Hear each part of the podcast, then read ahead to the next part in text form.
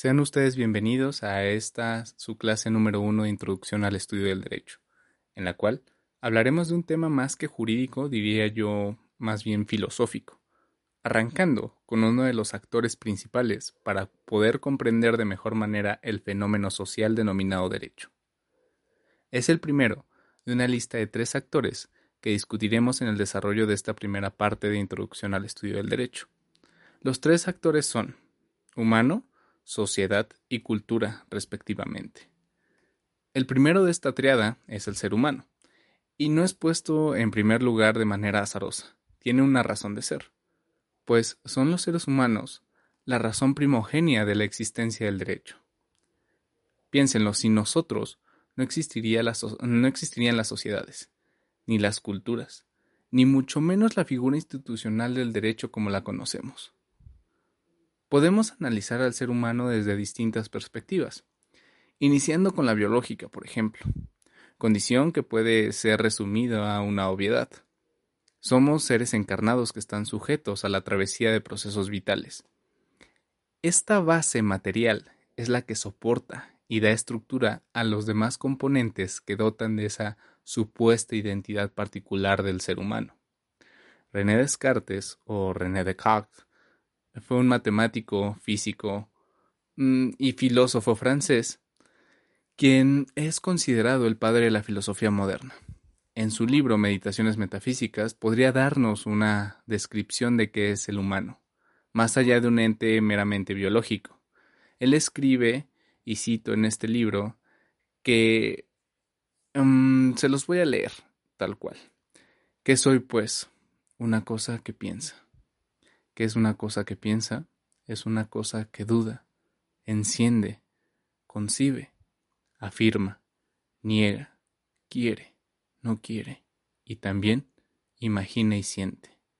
Ciertamente no es poco, si todo eso pertenece a mi naturaleza. Este fragmento permite observar la naturaleza compleja del humano, como consecuencia de su mente y la abstracción que le caracteriza. El humano es un ser consciente de su propia finitud.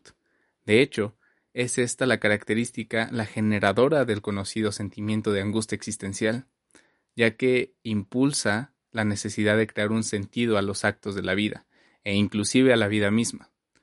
Su producto final, más acabado y refinado, es el ser humano como constructor de significados personales y también masivos, organizados estos en relatos para asegurar la cooperación colectiva. Esta característica es importante porque son justamente estos relatos, eh, estos relatos colectivos los que fomentan la cooperación entre un gran número de individuos, lo que da origen a la ficción del Estado, por ejemplo, que a su vez da origen a la ficción del sistema de leyes para preservar el orden público.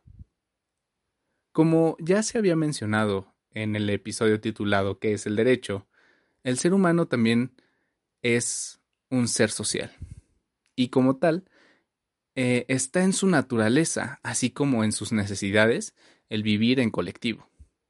Aristóteles decía que, y lo cito, el hombre perfecto es el mejor de los animales.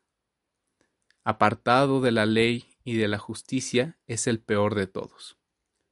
La justicia es cosa de la ciudad, ya que la justicia es el orden de la comunidad civil y consiste en el discernimiento de lo justo.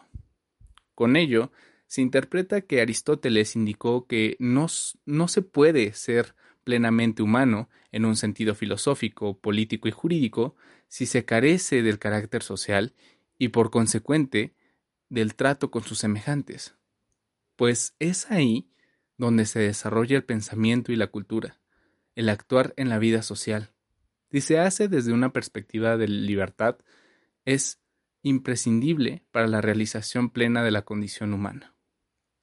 En nuestros tiempos, las sociedades contemporáneas tienen la base primogénea del derecho. Tan es así que podría afirmarse que sin derecho no existiría vida en sociedad. Por ello, la institución jurídica o el derecho debe ponerse como vida social, ponerse como vida social organizada o bien como forma de vida en sociedad. Queda bien para ejemplificar este concepto Y para cerrar este tema, el conocido entre juristas y estudiosos aforismo latino ubi societas ibi ius, es decir, donde hay sociedad, hay derecho. Dicho aforismo será la puerta de acceso al siguiente tema de introducción al estudio del derecho, el cual es la sociedad. Los espero en el siguiente episodio de su podcast de Derecho Yuságora. Háganme saber sus comentarios, inquietudes, dudas y opiniones en las redes sociales del proyecto. Contamos con presencia en Instagram, Facebook y Twitter. Gracias por escuchar y sigan en Yuságora, donde aprender derecho es un derecho.